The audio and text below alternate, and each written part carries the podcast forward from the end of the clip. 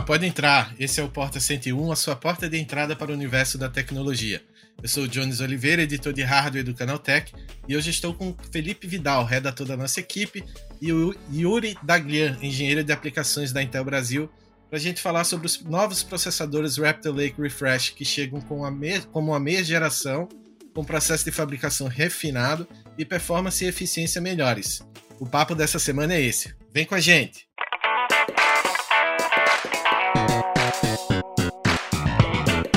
Sejam bem-vindos ao Porta 101, nosso podcast semanal sobre um tema específico do universo da tecnologia. Toda segunda-feira tem um episódio novo neste feed para você. Lembrando também que tem outro podcast nesse feed, é o Teletransporta, um spin-off do Porta focado só em inovação. É isso, segue a gente no seu tocador preferido de podcasts para não perder nada.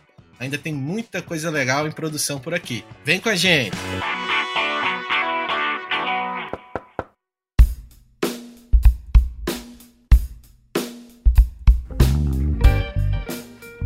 Assunto dessa semana é sem dúvidas os novos processadores Intel Raptor Lake Refresh que foram lançados na última terça-feira, dia 17, em todo o mundo.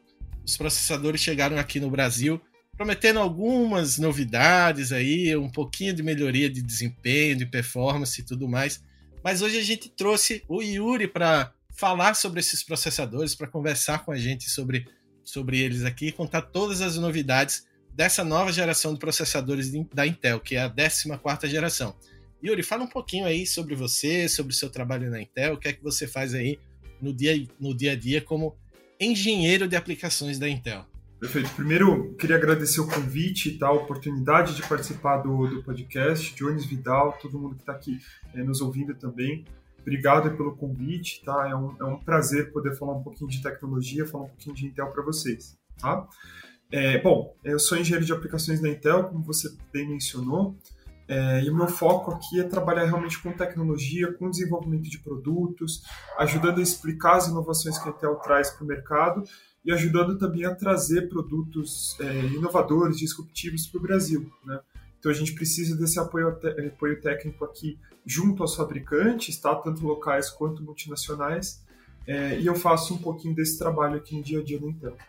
Bacana, Yuri. Seja muito bem-vindo. Obrigado por ter aceitado o nosso convite aqui. Felipe, dá um oi aí pra galera, se apresenta de novo, apesar de você já ter participado de algumas edições, mas dá teu show aí também pra gente começar o nosso papo. E aí, pessoal, eu sou o Felipe Fidal, redator de hardware do Canal Tech, e tô aqui para acompanhar esse mestre dos computadores, o Jones, para falar um pouquinho sobre a 14 geração de processadores Intel com vocês. Hoje eu tô de aprendiz aqui, o mestre da gente vai ser o Yuri, tá? Tô só conduzindo papo com vocês. Mas vamos lá, todo dia é dia de aprender um pouquinho mais. Yuri, é, para a gente começar aqui, uh, quando a gente estuda microprocessadores, quando a gente estuda informática, TI e tudo mais, a gente aprende que, principalmente a Intel, tem o que eles chamam de TikTok, né?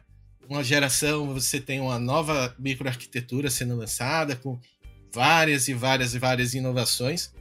E o toque, né? Que é o refinamento. A gente tem um pouquinho de novidade, tem um refinamentozinho, umas melhorias e tudo mais. A gente viu que a 12 geração, é, lá atrás, há dois anos atrás, ela trouxe uma, grandes novidades, né? Principalmente aí é, a inauguração aí em larga escala do, dessa arquitetura dividida em chips, em núcleos é, de eficiência e núcleos de performance, né? Foi uma quebra de paradigma na computação pessoal ali dos processadores da Intel, né? E aí a gente teve o Raptor Lake, que surgiu ano passado, que trouxe algumas melhorias, e agora a gente tem o Raptor Lake Refresh, que chega com um pouquinho mais de melhorias. Então, dá pra gente dizer que a gente teve um tic-toc-toc, é, porque a Intel resolveu trazer mais esse refinamentozinho para essa gera, na 14 geração, né, num processo que pelo menos pra gente que tá aqui do lado de fora, vem já desde a 12 segunda, né? Então, a gente tem meio que uma meia-meia geração aí do Raptor Lake, como é que é?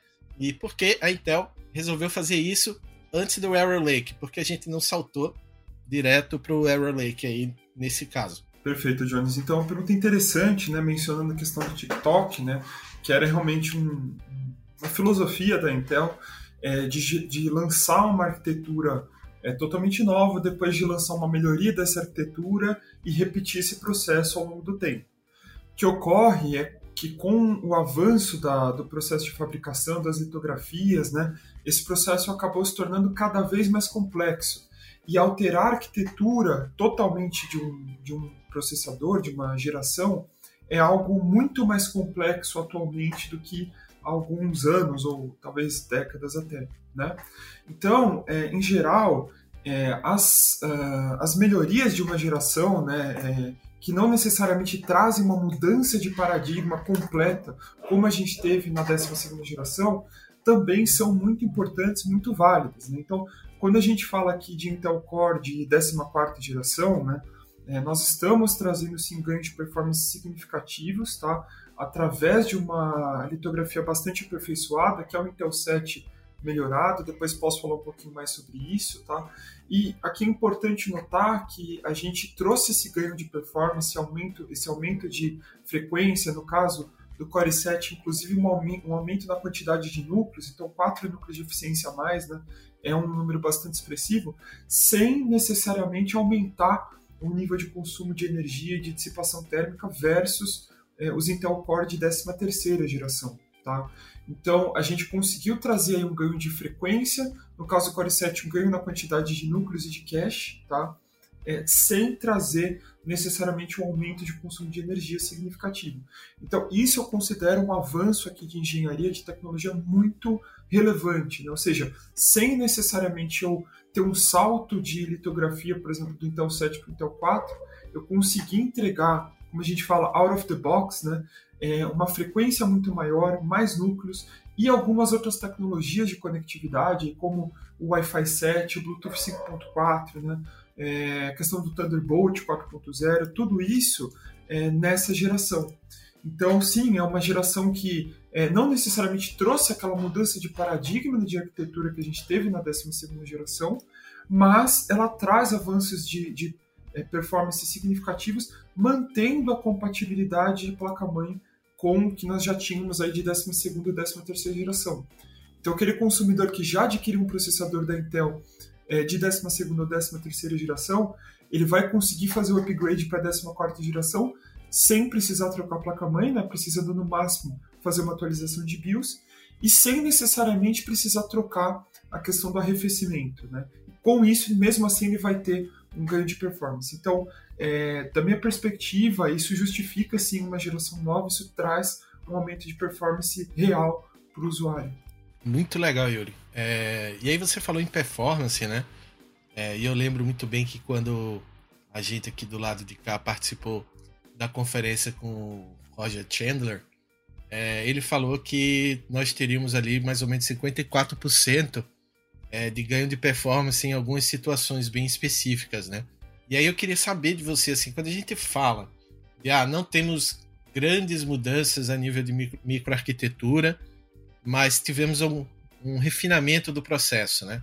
E aí eu queria entender, eu acho que é, quem acompanha esse mercado de hardware também, quando a gente fala em aprimoramentos no processo de fabricação, no Intel 7, o que exatamente a gente está do que, que a gente está falando exatamente. Que aprimoramentos, que refinamento é esse? Perfeito. É que eu queria começar com um adendo relevante sobre processos de fabricação e sobre litografias, né? Então a gente ouve muito, é, acho que é interessante dar essa introdução, esse contexto, porque é, se ouve muito falar de nanômetros, né? 3 nanômetros, 5 nanômetros, 7 nanômetros, e as pessoas levam isso muito é, no sentido literal, como se um transistor tivesse essa medida, né? É, não é bem assim que funciona na realidade, tá? Os transistores são tridimensionais, tá? Inclusive, se você for buscar é, nas características dos transistores nesses processos de fabricação, é bem possível que, por exemplo, no processo de fabricação de 3 nanômetros, nenhuma dimensão do transistor tenha 3 nanômetros. Então, na verdade, isso é apenas um nome, é uma forma de identificar um processo de fabricação e a litografia, ela está mais relacionada com a densidade de transistores numa mesma área. Então, quer dizer, quando eu tenho um avanço de litografia, é quando numa mesma área eu consigo colocar muito mais transistores do que antes, de forma é, é, bastante simplificada. Tá? Então a gente precisa tomar cuidado quando a gente fala de litografia para não se apegar nessa questão de nanômetros como se isso tivesse um, um significado exato, técnico na prática. Acho que isso é um, é um adendo relevante. Falando aqui de Intel Core de 14 geração, é entrando de fato é, na sua pergunta, né? É, existem uma série de melhorias que a Intel é, realizou é, nesse, no, no, processo de fabricação do Intel 7 que fazem com que ele seja, na verdade, um pouco mais avançado que o Intel 7 utilizado no Intel Core de 12 geração ou de 13 geração. É, se a gente for olhar aí o, o, site da Intel, por exemplo, ele vai continuar mencionando Intel 7, ele não vai mencionar nenhum diferencial, mas na verdade se trata de uma litografia um pouco mais aprimorada. Tá? Então, Aqui é importante notar que então ela acredita, ela vai continuar avançando a lei de Moore, né? Que aquela lei, né, criada pelo Gordon Moore, que foi um dos fundadores da Intel, que indica que a cada dois anos a quantidade de transistores dobra no chip, tá? Então a Intel acredita nisso. Porém, os avanços de litografia eles não se resumem somente à quantidade de transistores numa área. Como eu mencionei antes, isso é relevante, mas existem avanços que podem ser feitos sem necessariamente alterar essa característica, tá? Então, falando aqui especificamente do Intel 7, através de algumas técnicas, tá, Intel conseguiu melhorar muito a curva de tensão por frequência do Intel 7. Então, essa curva, basicamente, né, ela, ela indica a performance desse processo de fabricação. Idealmente, nós queremos a maior frequência possível na menor tensão elétrica possível. Porque assim a gente tem a maior performance com o menor consumo, tá? Falando de forma bem simples. Só que, claro que na realidade existem limitações. Quando a gente fala de engenharia, de física na prática, a gente não consegue ter um processo perfeito. Então, na prática, eu sempre vou precisar ali, de um nível de tensão mínimo para conseguir uma determinada frequência. Tá? No Intel 7 da 14 geração, né, o processo ele foi bastante aperfeiçoado e essa curva de tensão por frequência foi melhorada. Então, numa mesma tensão, é, o Intel Core de 14 geração ele consegue entregar uma frequência de operação um pouco maior que o Intel Core de 13 geração. Então, por isso, tá, mesmo sem ter feito aí alterações é, grandes na arquitetura, ou seja, a arquitetura da 14 geração é, segue o mesmo princípio da arquitetura da 13 geração, mesmo assim nós conseguimos ter uma performance maior do que na geração anterior, sem aumentar o consumo dos, dos processadores é, necessariamente. Então, isso foi um avanço bastante significativo, um aprimoramento na litografia que trouxe um impacto real no produto para o consumidor. Né? Bem interessante, Yuri. Agora que a gente é, já entendeu um pouquinho dessa parte de litografia, o refinamento que você falou, partindo para esse aspecto mais voltado para os produtos, uh, muitos rumores apontavam que algumas famílias, como o Core 3, o Core 5, ganhariam um aumento de núcleos, né, de 4 para 6 núcleos, uh, no caso do Core 5, para mais quantidade de cores, mas não foi isso que aconteceu, até porque, como você já mencionou, a Intel acabou uh, adotando outra, outra família de processadores para isso. Mais especificamente para o Core i3, ah, vocês acreditam que o atual modelo, na atual configuração de núcleos, ele já é competitivo o suficiente para o mercado uh, de entrada frente à concorrência forte que vocês têm? Bom, aqui um ponto importante, tá? É que assim, a Intel ela não vai comentar esses rumores, tá? É, e é importante notar que agora no dia 17, né, que a gente teve o lançamento da 14 geração, nós só lançamos os processadores da série K e KF, né? Core 5, Core 7 e Core 9. Então, por enquanto, nós ainda não lançamos um Core 3 é, da 14 geração. De qualquer forma, é, pensando aí, na, por exemplo, na 13 terceira geração, onde nós temos aí os Core 3 com quatro núcleos é, ou oito threads, né, é, que são os núcleos lógicos, por assim se dizer, é importante notar que esses processadores eles oferecem um custo muito mais acessível para o usuário final e mesmo assim permitem sim que o usuário tenha um, é, uma capacidade, por exemplo, de jogar muito, muito elevada, tá? E até de utilizar o computador no dia a dia. Claro que não é o, o, o usuário que vai utilizar isso para um, uh, tarefas profissionais de edição de vídeo, de edição de imagens, por exemplo, é, de jogos é, AAA para rodar na melhor qualidade possível. Então o Core 3 ele tem um público é, voltado nessa questão de um custo mais acessível, de ter uma, um setup bem balanceado, Tá? E se esse usuário tiver mais interesse numa quantidade de núcleos um pouco maior, em ter mais performance, ele pode, claro, utilizar é, processadores Core 5. Então a Intel, quando ela pensa num, numa geração, ela pensa é, num portfólio de produtos amplo para atender todos os públicos. E se o público tiver, por exemplo, é, preferir é, sair de um processador um pouco mais de entrada para um processador é, de mais intermediário ou até high-end, no caso de um Core 9, ele pode fazer esse salto, inclusive utilizando a mesma placa-mãe. Tá? Então isso é bastante relevante. E é importante notar que quando a gente fala aqui, não especificamente do Core 3, mas pensando um pouco mais no Core 5, é importante notar que é, a Intel tem uma liderança muito forte nesse segmento, porque, por exemplo, um Core 5 de 13ª geração, mesmo que seja o 13400, que é o Core 5 mais de entrada da 13ª geração, ele tem 6 núcleos de performance e 4 de eficiência. Né? Então ele já entrega aí é, 16 threads, por exemplo. E aí um, Core 5 de 13ª geração da série K, um 13600K, ele tem 6 núcleos de performance e 8 de eficiência. Então a Intel ela tem entregado uma quantidade de núcleos muito grande, mesmo nesse segmento do Core 5, é, que é algo que a gente não vê no mercado, a gente não vê a concorrência fazendo. Né? Então isso é um fato que a gente deve, deve destacar, mas por enquanto a gente ainda não lançou é, um, um, Core 3 da, da 14 geração. Legal, Yuri. É, você estava falando aí do, do Core 5, né? E realmente a Intel lançou ele como a porta de entrada para essa 14 geração. Vou dizer para você que eu acabei de testar ele agora aqui e ele algum, em alguns casos ele chega a encostar ali no 13900K. Em alguns testes que eu fiz, eu achei isso bem surpreendente e mostra que ah, esse processo de refinamento aí, de, de ajustes na litografia, realmente faz algum sentido é, em alguns casos bem específicos.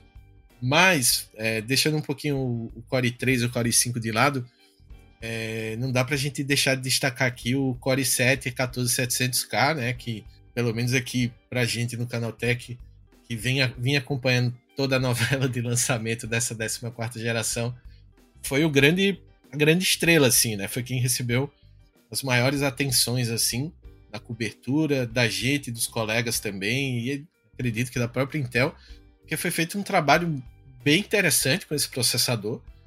É, a gente percebeu que ele se aproximou muito ali do, do i9 14900K, em termos de, de núcleos, de performance, de clock, né, de, de tudo, né. É, e aí a gente vê o espaço que existia, o gap que existia entre esses, esses dois, essas duas linhas aí, sendo diminuído assim de uma forma bem assombrosa, assim, né? Porque, por exemplo, o i9 ele, ele tem um cache L3, me corrija se eu estiver errado, de 36 MB, e o i7 já está chegando em 32. Então, o espacinho que existia ali entre eles é tecnicamente é quase inexistente, né? E, e, aí eu queria saber de vocês aí, da Intel e tudo mais, é, se isso é um reflexo de, de, um mercado intermediário cada vez mais competitivo, né? Perfeito, perfeito. Com certeza, né, o, o Core 7, o 14700K, ele acaba é, tendo um, destaque na, é, na 14ª geração, é, muito por causa desses quatro núcleos de eficiência adicionais que foram incluídos aí nesse processador. E claro que isso leva a um crescimento também da quantidade, da quantidade de memória cache é, nesse processador. É importante a gente notar que a memória cache, a quantidade da memória cache na arquitetura da Intel, está diretamente relacionada à quantidade de núcleos. Né?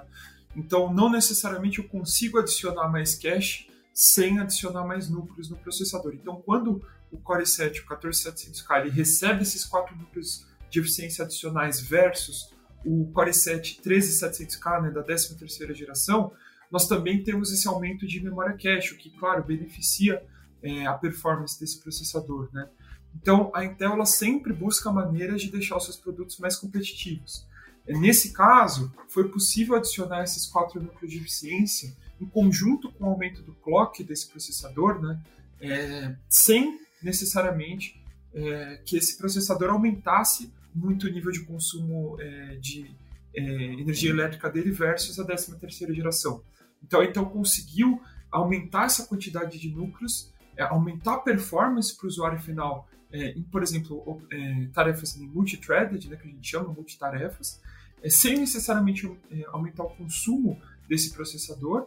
E aí, realmente, como você bem disse, né, o Core 7 14700K ele acaba se aproximando bastante é, do Core 9 14900K, né? Porque a quantidade de núcleos aqui, a gente começa a ter 20 núcleos e 28 threads, é uma quantidade brutal de núcleos. É, a performance aqui ela já passa a sobrar muito para jogos já começa a, a ser bastante interessante até para aplicações profissionais que tipicamente era um pouco mais o foco do Core 9, por exemplo, o 3900K de 13ª geração, né? É, então o, o, Core 7 era mais posicionado para um jogo, né, AAA, é, na maior qualidade possível, e o Core 9, além do jogo AAA, você podia estar streamando, você podia é, estar utilizando uma aplicação profissional que depende muito da quantidade de núcleos. Então, sim, agora o Core 7 ele acaba se aproximando desse segmento, sem aumentar também, é importante notar, o custo de forma significativa para o usuário final. Então, agora ele consegue é, ter mais núcleos, mais frequência, na mesma plataforma, na mesma placa-mãe que ele tinha antes, é, na forma desse do Core 7 14700K. Então, sem dúvidas, é o destaque aqui, um dos destaques da 14ª geração, é, e é um produto que teve esse, esse foco aqui do nosso lado é, para trazer mais performance para o é, público. Bacana, Yuri. É, e aí eu vou, vou abrir um parêntese aqui, dois na verdade. Um é a nível de informação, o outro é de fofoca mesmo. É, de informação aí para o pessoal que estava escutando a gente, o Core 7 14700K, né? O Yuri já falou isso, mas vou dar uma grifada nessa informação. Ele ganhou mais 4 núcleos de eficiência, né? Ele saiu de 16 núcleos híbridos, eram 8 de eficiência e 8 de performance, e tinha 24 threads, e saltou para 20 núcleos. Então ele tem 8 núcleos de performance e 12 de eficiência agora, com 28 threads. Então existe um ganho aí bem significativo é, de poder de processamento, né? E aí quando a gente vai falar em clock, ele chegou a 5,6 GHz de clock, dá 200 MHz a mais em relação ao Core 7 13700K. Então é um salto bem significativo aí. É, eu ainda não, não tive a oportunidade de testar esse, esse modelo, mas estou torcendo aí para recebê-lo em breve, para ver como é que ele se sai. É, e aí a fofoca. e aí o Yuri vai ficar quietinho, eu tenho quase certeza disso. Mas eu vou puxar o Vidal aqui pro, a roda da fofoca, que o Yuri falou, né? O Core 9 antes ele era bem focado em atividades profissionais e em jogos. E o i7 é, vinha ali um pouquinho para jogos AAA, um Full HD, um QHD de repente. E aí a gente, se a gente relembrar do episódio do Porta sobre o Innovation 2023, que foi conduzido pela nossa querida Ju e pelo Vidal e pelo Renan, a gente falou muito sobre é, inteligência artificial. Né? O, o, grande foco da Intel nesse evento foi a inteligência artificial e as suas várias aplicações é, em várias linhas de processadores. Né? O grande destaque ali foi o Meteor Lake, mas aí a gente passou por outros modelos que ainda vão ser lançados aí a partir de 2024. O foco é a inteligência artificial. O Pat Gelsinger ele falou, o CEO da Intel falou que agora é inteligência artificial em absolutamente tudo. E na próxima geração a gente vai ter uma grande mudança de paradigmas aí. É, a gente vai ver aí as inovações que o Meteor Lake estão trazendo em dezembro para os processadores desktop. E aí a gente vê esse movimento aí do Core 7, 14700K ganhando mais, mais núcleos, mais poder de fogo. E o i9, muito provavelmente ele vai furar essa bolha do game aí e deve ficar como um, um processador mais voltado para aplicações de inteligência artificial, enfim, deve ser um grande estandarte da Intel nesse sentido aí, agora que a gente está vendo essa grande mudança de paradigma na indústria. Vidal, abre o espaço aí para você comentar essa fofoca, esse, essa visão que eu peguei aqui que o Yuri soltou, deixou, deixou em aberto, mas é o que parece fazer sentido aí é, para a próxima geração da Intel, a 15, né, que chega ano que vem. Olha, você deixou o Yuri aí na berlinda, não queria, não queria espanar nada, né? Ah, tá, tá bom. na berlinda. É, tá, tá, tá na berlinda, tá quietinho, tá quietinho, tá com o microfone mutado, mas é, tudo não, bem. não posso falar nada. Ficar quietinho aqui, pessoal. Essa, essa silen... risada é, é, comprometedora, essa risada. Mas, mas a gente entende, a gente entende. Olha, o silêncio é uma arma muito importante na transmissão da informação, tá? Só queria deixar isso aqui. Eu, eu não tinha eu não tinha pego esse insight aí que o, que o Jones falou agora, realmente é algo que faz sentido. Mas, é, do meu ponto de vista, o que eu tô bem ansioso para ver nas próximas gerações da Intel focado em desktop, né? A gente vai ter os, os Meteor Lake agora no fim do ano, já, já formalmente anunciados, mas o que eu quero ver, espero que aconteça em 2024, é a gente ter a adoção também das é, NPUs, das unidades de processamento neural, nos Arrow Lake ano que vem, né? É, isso é só, só um, um, pensamento aqui da minha cabeça também, assim como o Jones falou, mas algo que, que pode fazer sentido, você levar o... É, você aumentar a quantidade de núcleos do Core, uh, do Core 7 e diminuir essa distância para o Core 9 faz com que ele seja um... que o Core 9 seja um processador muito mais voltado para essas aplicações profissionais, até porque quando você vai fazer um, um rendering, é, softwares de é, modelagem, engenharia, você tem é, essa demanda maior, que para os games é claro que você necessita, mas até mesmo os 5 consegue ir muito bem. Como o Jones falou antes, né, em certos cenários o i5 bate o i9 também, então vai tudo se embolando aí nesse meio de o que é melhor para jogos, o que é melhor para certas, certas aplicações, mas como eu disse, o que eu espero ver e o que vou falar o que eu acho que vai acontecer no futuro, não necessariamente 2024, é a gente ter é, cada vez mais ênfase, não somente da Intel, como de outras é, fabricantes também, em inserir esses chips dedicados voltados para IA, ou então outras soluções voltadas aí para machine learning, né, inteligência artificial como um todo. Acho que é legal comentar um pouco é, dessa questão de inteligência artificial, tá, do chamado AIPC, se vocês me permitem, tá, Jones e Vidal. É, queria comentar aqui sobre isso. É, primeiro, falando aqui da 14 geração, depois eu falo de Meteor Lake, né, do, do, Intel Core Ultra, falo um pouco mais da estratégia da Intel, acho que é relevante, tá? É, bom, pensando aqui na, na 14 geração Intel Core, né, é, o que a gente tem aqui dessa parte de inteligência artificial é, foi um recurso muito interessante utilizado no XTU. O XTU, né, o Intel Extreme Tuning Utility, né, um software da Intel que é, auxilia o usuário de um processador da Intel Série K a fazer overclocking de forma bastante simplificada. Né? E um destaque aqui da, da 14 geração, além do que eu mencionei antes, aquela questão do aumento de frequência, aumento do cache, é, as tecnologias de conectividade, o Core 7 com mais núcleos, por exemplo. Além disso tudo, Intel trouxe uma novidade aqui no XTU, que é o AI Assist. Né? O AI Assist é uma funcionalidade do, do XTU é que permite que o processador faça, seja feito overclocking no processador através de um algoritmo de machine learning, de inteligência artificial, é, treinado pela Intel. Tá? E esse algoritmo ele vai olhar diversas variáveis na máquina, como temperatura, consumo de energia, é, é, arrefecimento da máquina, enfim, uma série de fatores é, para determinar a melhor configuração possível de overclocking do, do processador. Tá? Então, isso já é um primeiro, um primeiro talvez movimento da Intel é, pra, pensando nessa questão de, de inteligência artificial em PCs, tá? Mas no futuro a gente vai expandir muito essa, essa questão. Então, por exemplo, com o lançamento aí do Intel Core Ultra no dia 14 de dezembro, então, Intel Core Ultra também chamado aí de Meteor Lake, né? É, no caso aí só para notebooks, é, em, no Intel Core Ultra nós vamos ter a NPU, né? Nós vamos ter o lançamento das primeiras NPUs da Intel. NPUs são as unidades de processamento neural são é, unidades do processador voltadas e otimizadas exclusivamente para é, workloads de inteligência artificial. Tá?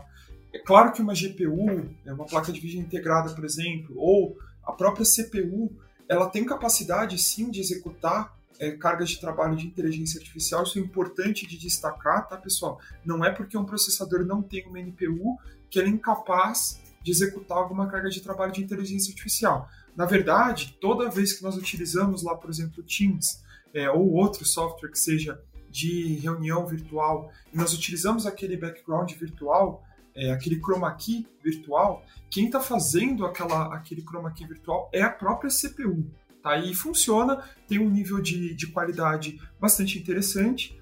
Só que com as NPUs nós vamos conseguir ter um nível de qualidade nesse efeito muito superior, consumindo muito menos bateria, por exemplo, tá?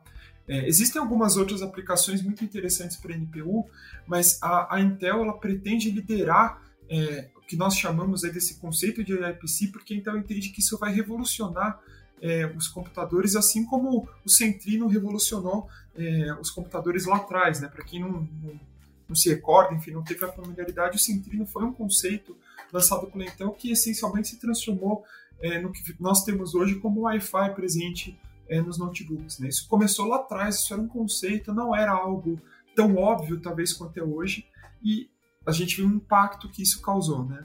Então entende que a inteligência artificial para os PCs vai ter um impacto similar ou talvez até maior. E então vai liderar é, essa revolução de inteligência artificial nos, nos PCs, começando aqui com o Core Ultra, através das nossas NPUs e das tecnologias que nós vamos trazer para isso. Importante notar uma integração muito grande dos softwares com a plataforma da Intel, tá? Pensando aí em Intel Core Ultra. Então, assim, por enquanto a gente ainda não tem o produto, né? Ele vai ser lançado em dezembro, é, em mãos para testar, mas esperem aí um grande impacto é, desse, desse tipo de tecnologia daqui para frente, daqui em diante, é, nos, nos produtos com Intel. Queria deixar uma adendo aqui para quem está escutando a gente. No site do Canaltech, a gente já tem uma matéria publicada sobre NPU, como ela afeta o nosso dia a dia, né, junto com a inteligência artificial, né? Então sugiro a vocês darem uma procuradazinha aí no seu buscador favorito, NPU, site canaltech.com.br. Você vai encontrar uma matéria bem legal que o Felipe Vidal escreveu e tá bem bacana, falando exatamente sobre como a NPU vai mudar o nosso dia a dia com os nossos notebooks e mais para frente com os nossos computadores de mesa, como isso já vai é, influenciar ali a sua rotina no dia a dia, como é que vai alterar a sua rotina, vai te dar mais produtividade aí também. Fica aí a dica de conteúdo para vocês conferirem no site do Canaltech. É, o Yuri falou sobre não é porque um processador não tem NPU que ele não é capaz de fazer é, cargas de trabalho de inteligência artificial. Isso é bem bacana, vou trazer uma informaçãozinha título de curiosidade aqui. É, essa, esses últimos dias eu tive testando os, esses processadores de 14 geração. E um dos testes que eu fiz que faz a medição de inferência de inteligência artificial utilizando várias APIs ali, vários processos e tudo mais. E um que me chamou muita atenção foi o que utiliza o Intel OpenVINO. É, na 13 terceira geração, o score foi muito baixo, foi Vou botar um número aqui aleatório, depois vocês conferem no nosso review, que vai estar publicado no Canaltech, provavelmente agora que vocês estão ouvindo. É, a 13 terceira geração, 13900K, ele marcou coisa de 110 pontos, 120 pontos no OpenVINO. Quando a gente vai para o Core 5 14700K, esse número ele já salta para 600 e pouco, 700 e pouco, essa pontuação. E quando a gente vai para o Core i9 14900K, essa pontuação chega a quase mil pontos. Então, percebe que mesmo sem a NPU, nesses processadores, nos Raptor Lake Refresh, o, o refinamento do processo de fabricação e a atenção que a Intel está dando à inteligência artificial já fazem esses processadores trabalharem muito melhor com a inteligência artificial. Fica aí reforçando aí um ponto de vista que o Yuri trouxe pra gente para mostrar que não é realmente só balela, assim, né? Tipo, não é conversa de marqueteiro, essas coisas todas. Realmente os processadores eles já estão mais bem preparados para lidarem com cargas de trabalho de inteligência artificial. E aí eu vou lançar uma pergunta aqui para o Yuri sobre o XTU, né, o Extreme Tuning Utility, que faz o overclock automático da sua máquina. É, Yuri, qual a diferença exatamente das versões anteriores do XTU, por exemplo, da 13 terceira geração, que não tinham é, essa, esse auxílio do AI Assist, né? E essa nova versão agora que chega com inteligência artificial. O que que muda em relação ao processo de identificação dos componentes da sua máquina e como o software faz os ajustes das tensões, enfim, faz o ajuste fino ali, sem IA e com IA. Perfeito, Jones. É uma pergunta interessante e, e, bom, você já me conhece, você sabe que eu gosto de, de contextualizar muito as coisas e eu sei que isso demora um pouco mais para chegar no ponto, mas acho que é Estamos aqui para isso também.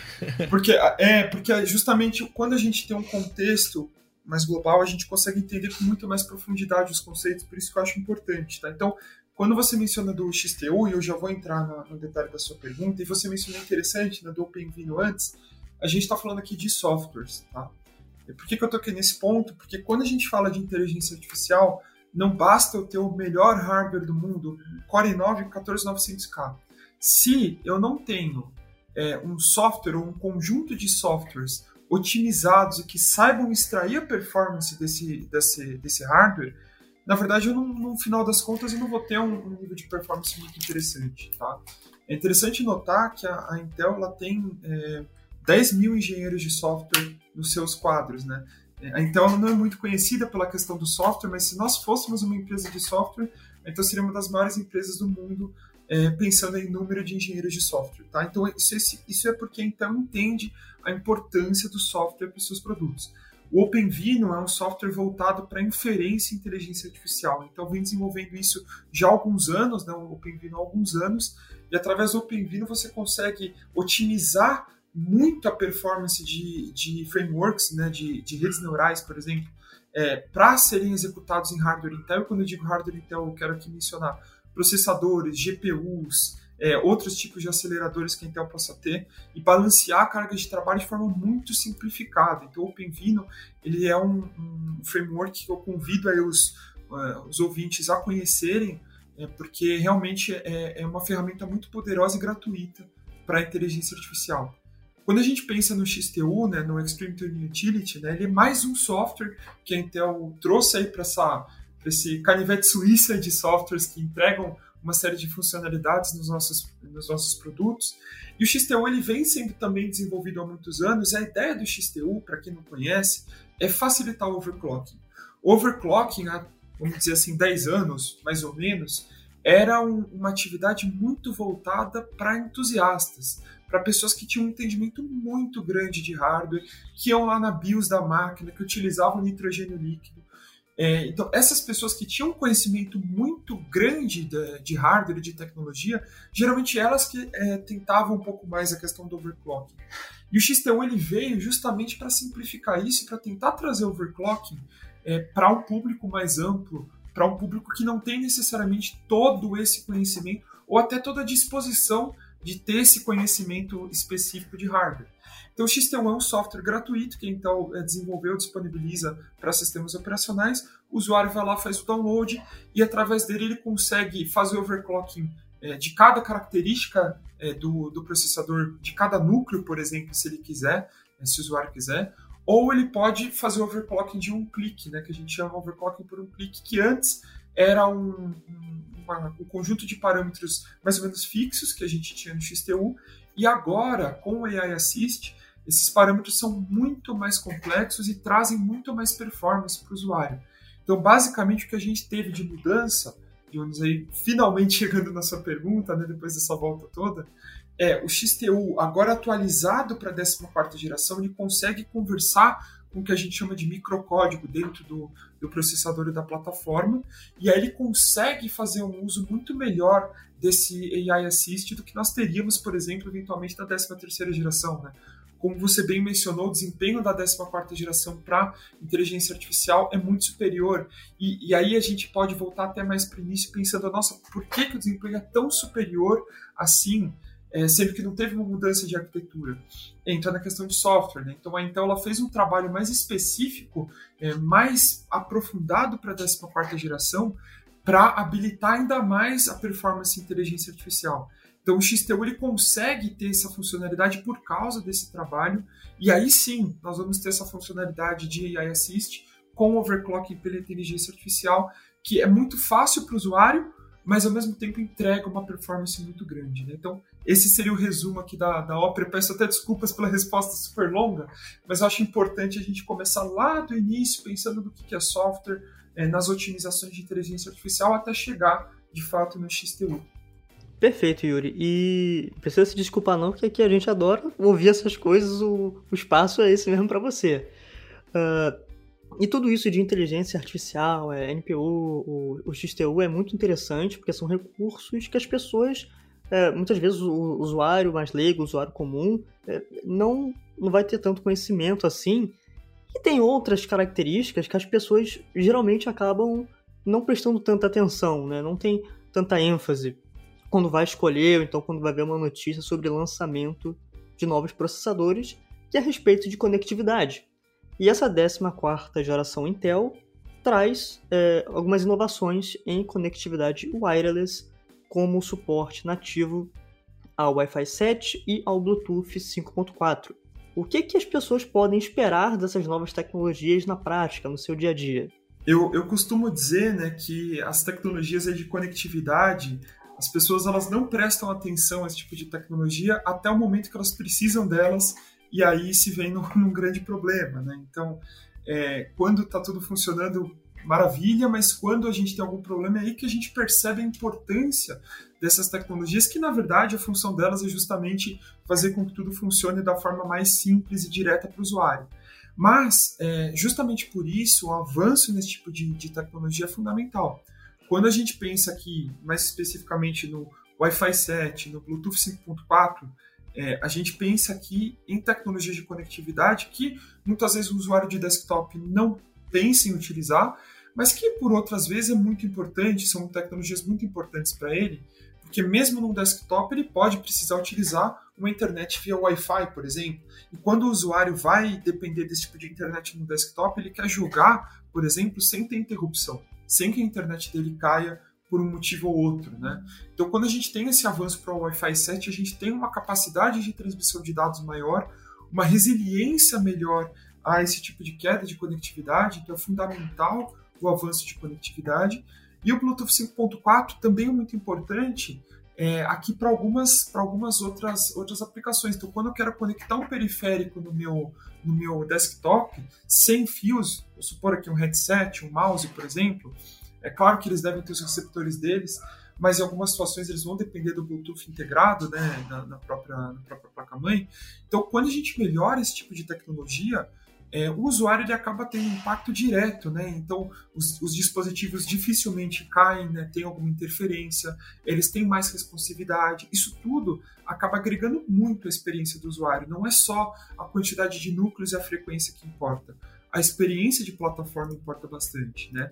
E aí, pensando no Thunderbolt, por exemplo, que você mencionou, é, o Thunderbolt é muito legal porque ele consegue simplificar a quantidade de cabos que a gente utiliza no PC.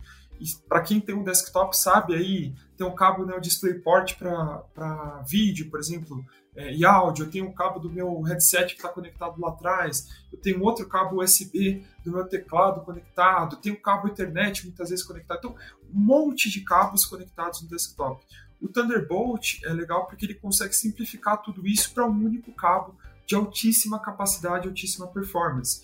Então, de novo, isso tem o potencial de simplificar muito é, a utilização de um desktop. E por fim, a questão do USB, né, é, da, da, nova revisão do USB é, 3.2 Gen 2x2 de 20 é, gigabits por segundo, isso tem uma aplicação muito grande, por exemplo, em óculos de realidade virtual. Então, quando a gente pensa em metaverso, em, em jogos de realidade aumentada, de realidade virtual, esse tipo de headset é, tipicamente precisa de uma conexão é, USB de altíssima velocidade. Quando você aumenta a tecnologia dessa, dessa porta USB, você, por tabela, tem mais performance nesse tipo de, de aplicação de periférico também.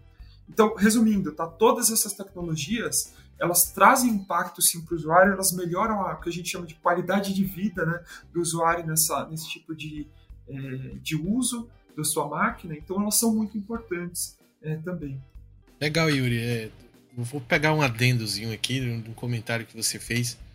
É, o usuário só presta atenção em conectividade quando precisa e está no enrascado. O que, que a gente viu de gente aperreada na pandemia porque trabalhava em escritório, teve que trazer o maquinário todinho para trabalhar de casa e a Wi-Fi não segurava? Meu amigo, Vou dizer para você uma curiosidade. Nunca review de roteador bombou tanto no Canaltech quanto na época da pandemia. As pessoas querendo conhecer os roteadores, saber qual era a melhor opção para poder trabalhar de casa sem perder a conexão. Então, cara, esse comentário aí resume muito bem a coisa toda. E uma outra coisa interessante aqui que eu acho importante falar é sobre a tecnologia Thunderbolt, né? Nem todo mundo conhece Thunderbolt. Tá lá, tá no, tá no, no seu computador, você que tá ouvindo a gente agora, muito provavelmente ele tem alguma versão do Thunderbolt aí, 3.0, 4.0, se sua máquina for mais recente. E a gente tá indo para Thunderbolt 5.0. Nem todo mundo sabe o que é Thunderbolt. Então, vou fazer o marketing de conteúdo aqui. Temos uma matéria no site do Canaltech sobre o que é Thunderbolt. Então procura aí, o que é Thunderbolt Canaltech, que lá no nosso site você vai aprender bem direitinho sobre o que é a tecnologia Thunderbolt, porque ela é tão importante. Fica aí a dica para você. E aí, pulando um pouquinho para o próximo assunto aí, a não ser que o Vidal queira fazer algum comentário. Não, o único comentário que eu queria fazer é que o Yuri, ele tá ligeiro demais, porque quando eu tava estudando a pauta, eu fui falar USB 3.2 Gen 2x2 de 20 gigabits, eu, eu, é um trava-língua, cara. Essas coisas é muito difíceis de falar, que criam pro USB. e ele falou de primeira. Fiquei impressionado aqui. Eu, eu fiquei aqui, eu fiquei antes do podcast treinando, olhando no espelho várias vezes. Aí foi por isso. Então tá explicado, pô. Mas é um nome complexo mesmo, né? De, de mencionar, com certeza. Bacana. Então, vamos falar um pouquinho. Falamos das novidades aí, né? Dos novos processadores de 14 geração da Intel. Falamos do processo de refinamento da litografia, do processo de fabricação do Intel 7, Falamos das novidades em si dos processadores, passamos ali basicamente por cada uma das linhas, misturando um pouquinho Core 5 e 7 e 9. Falamos de conectividade. Agora vamos falar de compatibilidade, né?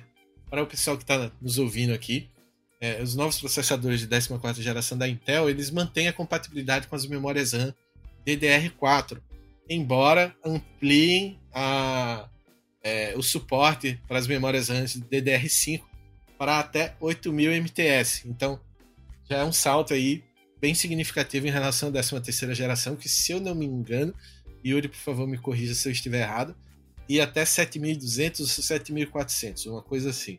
Deve ser alguma coisa nesse sentido. É, deixa, eu, deixa eu falar um pouquinho sobre essa questão de memória, tá? Super relevante também. É, um pequeno adendo para variar. É, questão de memórias é interessante, né? Você falou do MTS, né? Por que, que é utilizado essa, essa medida e não megahertz, né? Tipicamente a gente falava, ah, minha memória DDR4 de 3.200 megahertz. E essa nomenclatura ela é tecnicamente errada, tá? Por quê? Quando a gente fala de memória DDR, a gente fala de memórias double data rate, né? ou seja, o dobro da frequência de dados. Ou seja, na verdade, quando a gente está falando de uma, de uma, taxa de transferência de dados numa memória RAM, o número é o dobro da frequência real.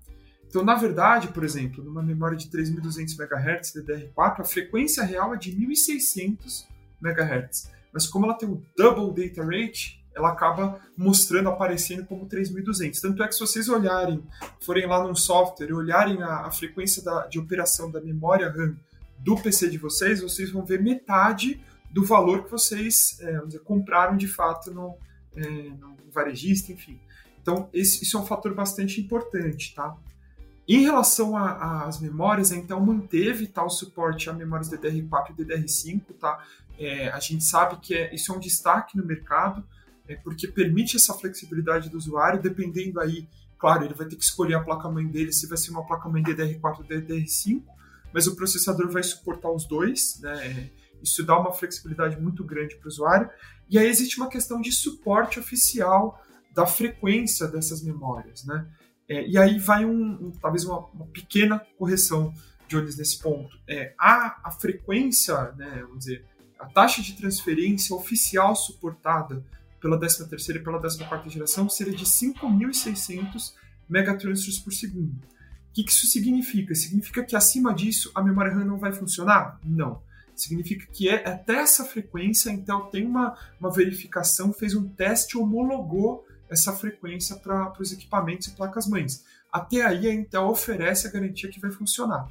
Acima disso, não existe uma garantia é, de até quando, até onde a, a memória RAM vai funcionar no processador.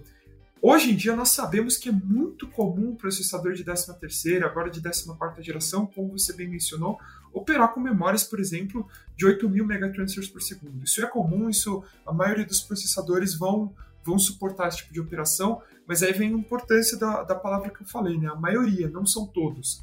Não existe uma garantia de que isso vai acontecer. Então, por isso é importante sempre o usuário, quando ele for adquirir uma memória RAM, ele adquirir uma memória RAM no padrão XMP. Tá? XMP é o Intel Extreme Memory Profile, né? É um, padrão né, de, de variáveis e enfim de características de memórias RAM que a Intel trabalha junto dos fabricantes de memória RAM é, é uma espécie de overclocking de fábrica, vamos colocar assim. Então, quando uma memória ela já vem com a otimização do XMP, ela consegue atingir uma frequência muitas vezes bem maior do que esses 5.600 megatransfers por segundo que eu mencionei, é de forma bastante estável na máquina, tá? Então, só queria pontuar isso, que oficialmente, se a gente abrir lá o ARC, né, o ARK, que é o site da Intel, com as especificações técnicas dos processadores, e a gente olhar lá, por exemplo, o Core 9 14900K, nós vamos ver que o tipo de memória suportado DDR5 é até 5.600 megatransfers por segundo, mas a maioria dos processadores, praticamente todos eles, vão suportar frequências bem maiores do que isso, tá?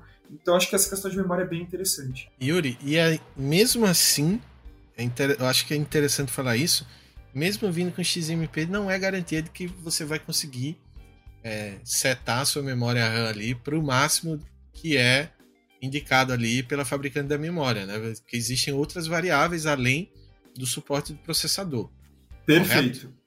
Correto. Tá. Então, quando eu tenho uma. Primeiro, eu preciso ter uma memória RAM que tem o um padrão XMP. Depois, eu preciso ter é, um processador da geração adequada, que já vai ter um suporte maior a uma frequência de, de memória. E depois, eu preciso ter uma placa-mãe é, adequada para isso. E tudo isso precisa conversar entre si, e evidentemente, como a gente está falando aqui de semicondutores, tanto o processador quanto a placa-mãe, quanto a, a memória RAM, é, mesmo entre semicondutores do mesmo modelo, existem pequenas, muito pequenas variações entre as unidades em si. Então, pode ser que um processador suporte uma, uma frequência de operação de memória um pouco maior do que um outro mesmo que eles sejam do mesmo modelo. Isso existe, claro, uma tolerância, evidentemente, que onde isso pode ocorrer, mas isso existe. Então, não existe garantias que as memórias é, de frequência de operação maiores do que essa que eu mencionei, que são oficialmente homologadas pela Intel, vão funcionar.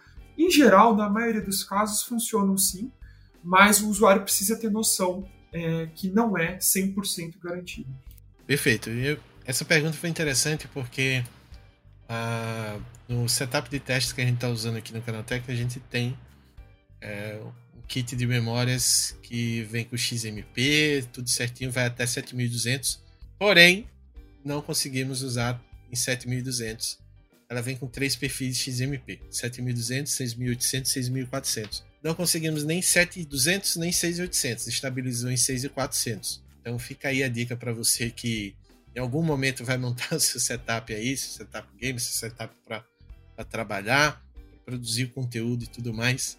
É bom ficar atento que é, a memória que você comprar pode ser que aconteça de ela não funcionar na frequência máxima indicada pela fabricante por N motivos. Né? Aqui a gente está com 14 geração, está com uma placa-mãe top de linha, mas por algum motivo não conseguimos chegar aos 7200 MTS ali é, estabilizou em 6,400. 6,800 ainda consigo rodar alguma coisa, mas o sistema fica instável, fica travando. Então 6,400 foi onde a gente conseguiu é, pousar ali e operar com tranquilidade. É, mas falando ainda sobre memória RAM, né, Yuri? É, essa característica aí de oferecer suporte tanto para DDR4 quanto para DDR5 é bem importante e também é um indicativo de que o mercado está num momento de transição, né? E a própria Intel já falou que a partir da geração que vem, da 15ª geração do Zero Lake, a gente não vai ter mais esse suporte dividido, né? Então, as DDR4 vão sair de cena e vão deixar o palco exclusivamente para as DDR5 aí. Para a indústria como um todo e para o consumidor, o que é que isso significa, Yuri? essa questão assim é muito é muito debatida, né? E sempre vai ser debatida quando a gente tiver uma mudança de padrão é, DDR, né? Como foi lá no DDR3 para o DDR4, por exemplo, né? a gente sabe disso.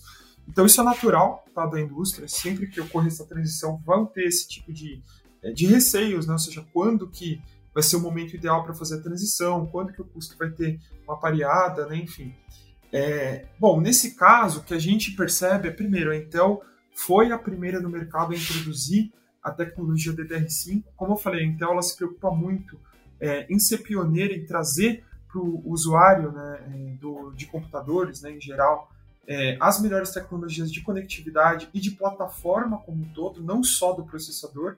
Então a Intel foi a primeira a trazer suporte à memória DDR5, mas a Intel manteve ao longo, desde a 12 até a 13 geração, o suporte à memória DDR4 entendendo que seria um período de transição e que ainda para muitos usuários não seria possível é, adquirir uma memória DDR5. Inclusive, no início das memórias DDR5, quando a gente tinha aqueles pentes de 5.200 MHz, né, megatransfers por segundo, melhor dizendo, né, é, quando a gente tinha esse, esse tipo de pente, a performance deles muitas vezes era até inferior à própria memória DDR4. Então a gente vê aí como a tecnologia precisa de uma certa maturidade para ser justificada em alguns momentos, né?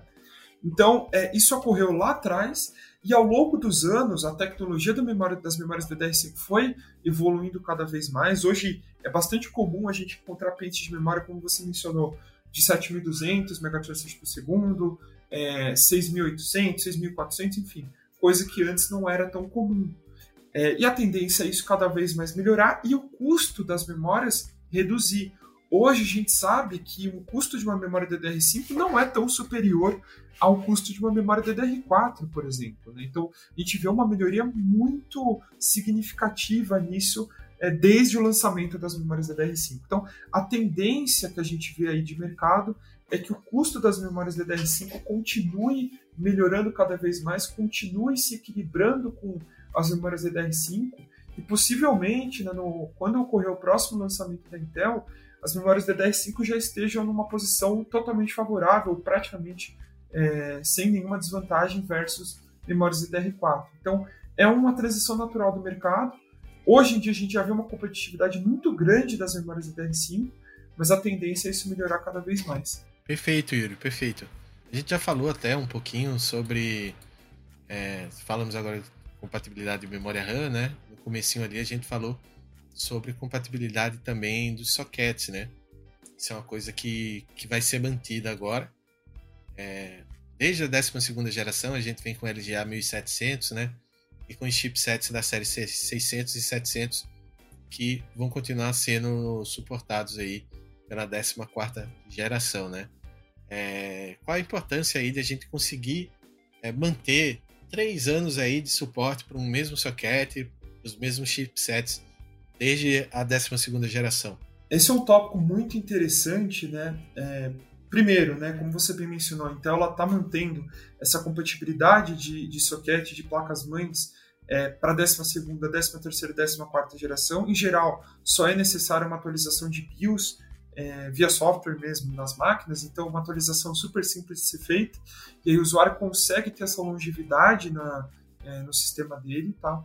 Então, essa questão de compatibilidade, principalmente no Brasil, né, onde as pessoas têm um, uma questão de custo de vida bastante é, elevado e não é tão simples para o usuário trocar de placa-mãe com frequência, é, Intel entende a importância de, de manter essa compatibilidade por uma série de gerações. Tá? Então, esse é o primeiro ponto para a gente deixar aqui claro que a compatibilidade é muito importante, sim, ela traz uma versatilidade muito grande para o usuário.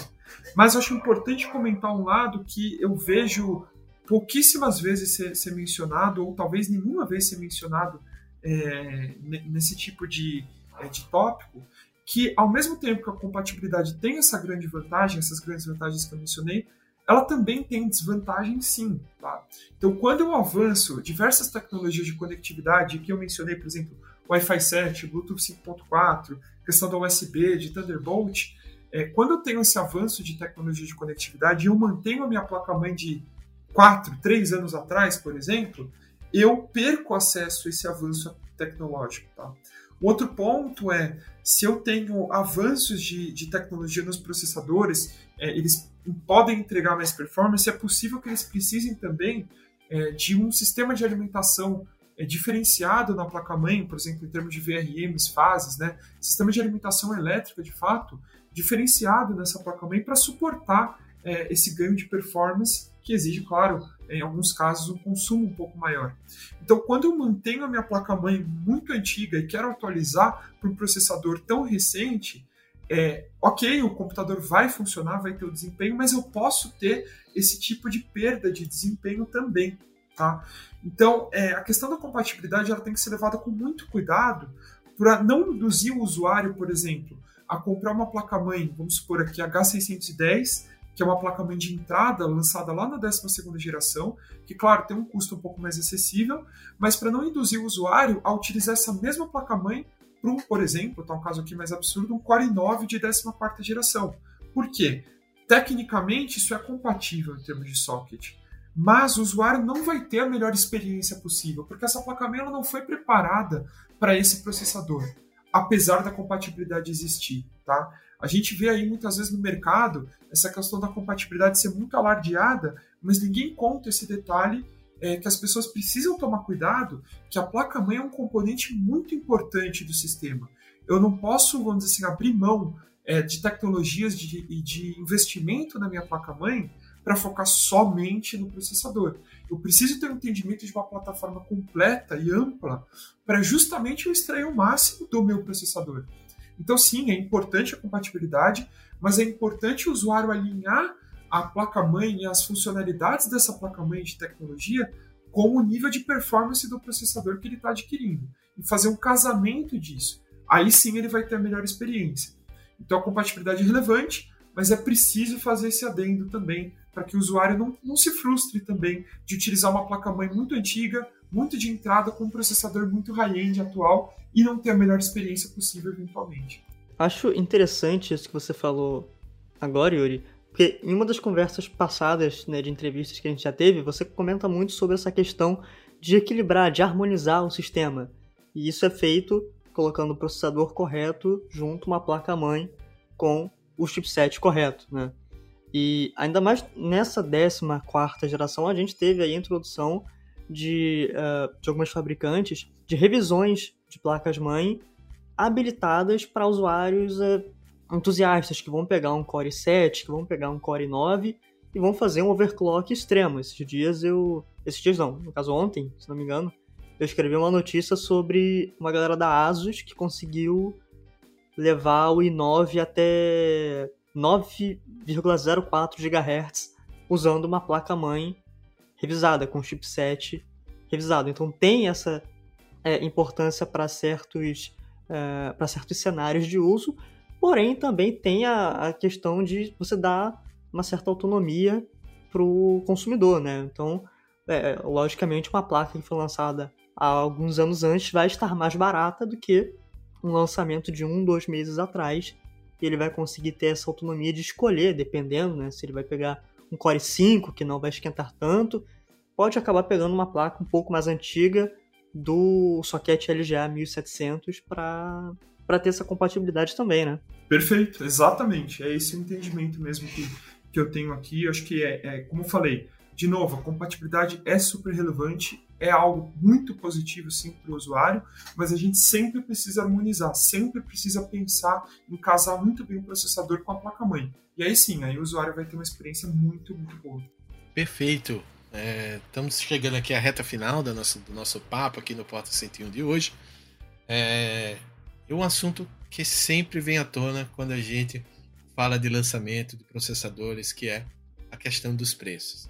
Ah, vai vir com um preço lá nas alturas, vai, vou ter que vender um rim, alguma coisa nesse sentido. É, e os rumores, desde sempre, desde que surgiram as primeiras informações, os primeiros vazamentos sobre essa 14 geração, era de que os preços iriam ser, sei lá, 15% maiores, 20% maiores, pererê para lá. A gente viu isso demais aqui na redação. O Vidal, coitado, ficou zonzo de escrever sobre essas coisas. Ele dizia, cara, eu tô correndo atrás do meu próprio rabo aqui, porque é a mesma coisa, os vazamentos estão saindo a todo instante e sempre vinha a questão do preço. Curiosamente, nessa 14 geração, a Intel derrubou todos os rumores sobre essa questão e manteve os preços é, em dólar. Né? A gente vê os mesmos preços sendo praticados na 14 geração da época que foram lançados os processadores de 13ª geração. Mas aí vem a curiosidade. Aqui no Brasil os preços caíram. Isso é bem inédito assim, porque a gente sempre espera o pior daqui do nosso mercado. Então, por exemplo, hoje é, na 13ª geração a gente tinha um Core i5 13600 KF, que é o modelo sem a placa, sem o vídeo integrado, sendo vendido por R$ 2.200 no lançamento. Nesse ano a gente tem o Core i5 14600KF sendo vendido a R$ 2.100, ou seja, tivemos a reduçãozinha aí de R$ reais no modelo de entrada desses lançamentos aí. Saltando para outra ponta da coisa toda, o Core i9 13900K na época do lançamento estava sendo vendido por R$ 4.700. Hoje o Core i9 14900K está saindo por R$ 4.300 aqui no Brasil. Óbvio que um ano atrás a gente ainda estava saindo do, do é, dos efeitos colaterais da pandemia. É, a gente sabe quem acompanha o mercado de hardware, quem quis comprar um computador, um notebook entre 2019 e 2021, viu que os preços subiram muito e agora a coisa parece estar abrandando aí. Mas assim, chama atenção a grande redução. No caso do Core i9 13900KF, essa redução foi de 500 reais. É bastante coisa. Foi de 4.500 para 4.000. Então, assim, óbvio que o Yuri é engenheiro, ele não é um maqueteiro da, da Intel. Mas cabe a pergunta aqui, Yuri, como é que foi possível fazer esses preços chegarem aqui com a redução significativa, né? 500 reais é, é bem significativo no orçamento de qualquer pessoa hoje aqui no país. Como é que isso foi possível? Foi o lance da, do, do, refinamento, a maturação desse processo, foi, sei lá, a, a cadeia de, de, produção de fornecedores que realmente deu uma estabilizada, enfim. Bom, é, é que é um tópico, primeiro, né, uma boa notícia para o usuário brasileiro, para o consumidor brasileiro, né, que ele vai ter acesso a esse lançamento, né, a 14 geração, sem ter que desembolsar mais né, do que na 13 terceira é, isso é um esforço muito grande aí da, da Intel e diversos times, tá? Não só na questão de fabricação, mas, enfim, times de logística, é uma série de times da Intel que trabalham para justamente não ocorrer esse tipo de aumento ao usuário final, tá? Lógico que nós também trabalhamos muito fortemente com os nossos parceiros aí, sejam varejistas, sejam fabricantes, é, para distribuidores, enfim, para termos aí, para tentarmos manter o preço ou reduzir, como foi nesse caso, né? É, repito, uma grande notícia para o usuário final. E as motivações para isso, como você bem mencionou, né, eu sou engenheiro, eu foco mais na parte técnica em si. Existem uma série de motivos. É, eu posso falar um pouco mais da parte de tecnologia, da litografia em si. É, eu sei que a gente já falou bastante dessa questão da litografia, mas eu vou abordar um tópico, uma, uma visão um pouco nova do que eu já falei nesse podcast, que é, é a litografia, tecnologia de fabricação é, ela para semicondutores, né, ela tem um certo inglês chamado de yield, né, que é basicamente um percentual dos chips é, que de fato conseguem ser utilizados e tem a performance indicada, né. Então, quando a gente tem um processo de fabricação, nós fabricamos lá o silício, alguma sempre algum percentual é, surge com algum defeito e não pode ser utilizado. Isso é inerente ao processo por razões físicas e de engenharia. Não tem como um processo ter 100% de aproveitamento. O que ocorre é que quando a gente faz esses aprimoramentos no Intel 7, né, quando esse processo se torna, como você bem usou a palavra, mais maduro, é, a Intel consegue extrair mais performance desse, desse, dessa litografia e consegue, ao mesmo tempo, aumentar o percentual de chips que podem ser de fato vendidos. Então, com isso, a Intel consegue é, sem necessariamente precisar é, investir mais em mais fábricas, em mais capacidade de, de, fabricação, ela consegue fabricar uma quantidade maior de chips é, com o mesmo nível de performance ou até um nível de performance superior. Então, como a gente tem um volume maior, é, sem precisar necessariamente investir mais em fábricas, mantendo aí essa, essa parte da, da arquitetura, é, a gente acaba conseguindo entregar para o usuário final um produto com mais performance, mas sem subir o custo, ou nesse caso até reduzindo o custo. Tá?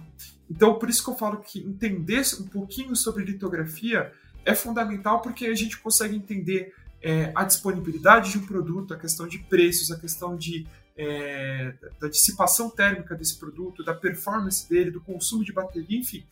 É, a litografia não é o único fator, mas ele, ela é um dos mais importantes no processador. Então ela está diretamente relacionada aqui nessa questão dos preços, tá? Um bom motivo para isso. Existem outros também, de novo, existe a questão, existe a questão da parceria nossa com é, os nossos fornecedores, enfim, com também os nossos, eh, nossos clientes, nossos parceiros, que também são importantes, porque é uma cadeia muito longa para esse produto chegar no usuário final.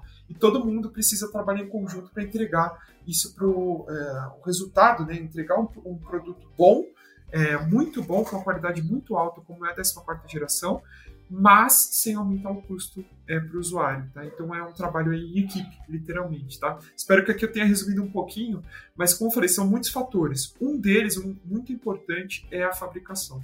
Perfeito, muito bom, Yuri. Bom, esse foi o nosso Porta 101 dessa semana. Quero agradecer você, ouvinte, pela companhia, e ao Felipe e ao Yuri pela participação.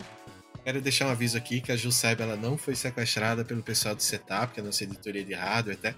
Ela tá bem, só tá dodói, mas tá se recuperando, tá sem voz, por isso que ela não pôde participar e apresentar o episódio de hoje. Mas fiquem tranquilos, ela tá bem, tá bom? É, mais uma vez eu lembro a vocês que nós só começamos o assunto por aqui, e o legal é quando vocês trazem mais pontos de vista para levarmos para o nosso próximo episódio. Então mande seu comentário para o podcast canaltech.com.br e converse com a gente. Lembrando que esse programa é feito por uma equipe super dedicada quem produz e roteiriza é o Wallace Moté, a edição é do Vincenzo Varim e hoje a apresentação foi minha, o Jones. A revisão de áudio é do Gabriel Rime, a trilha sonora é uma produção de Guilherme Zomer e as capas são artes lindas feitas pelo Rafael Damini. Um abraço para você, acompanhe esse setup lá no site do Canaltech e segunda que vem a Ju Cyber tá de volta, tá bom? Um abraço pessoal, até a próxima.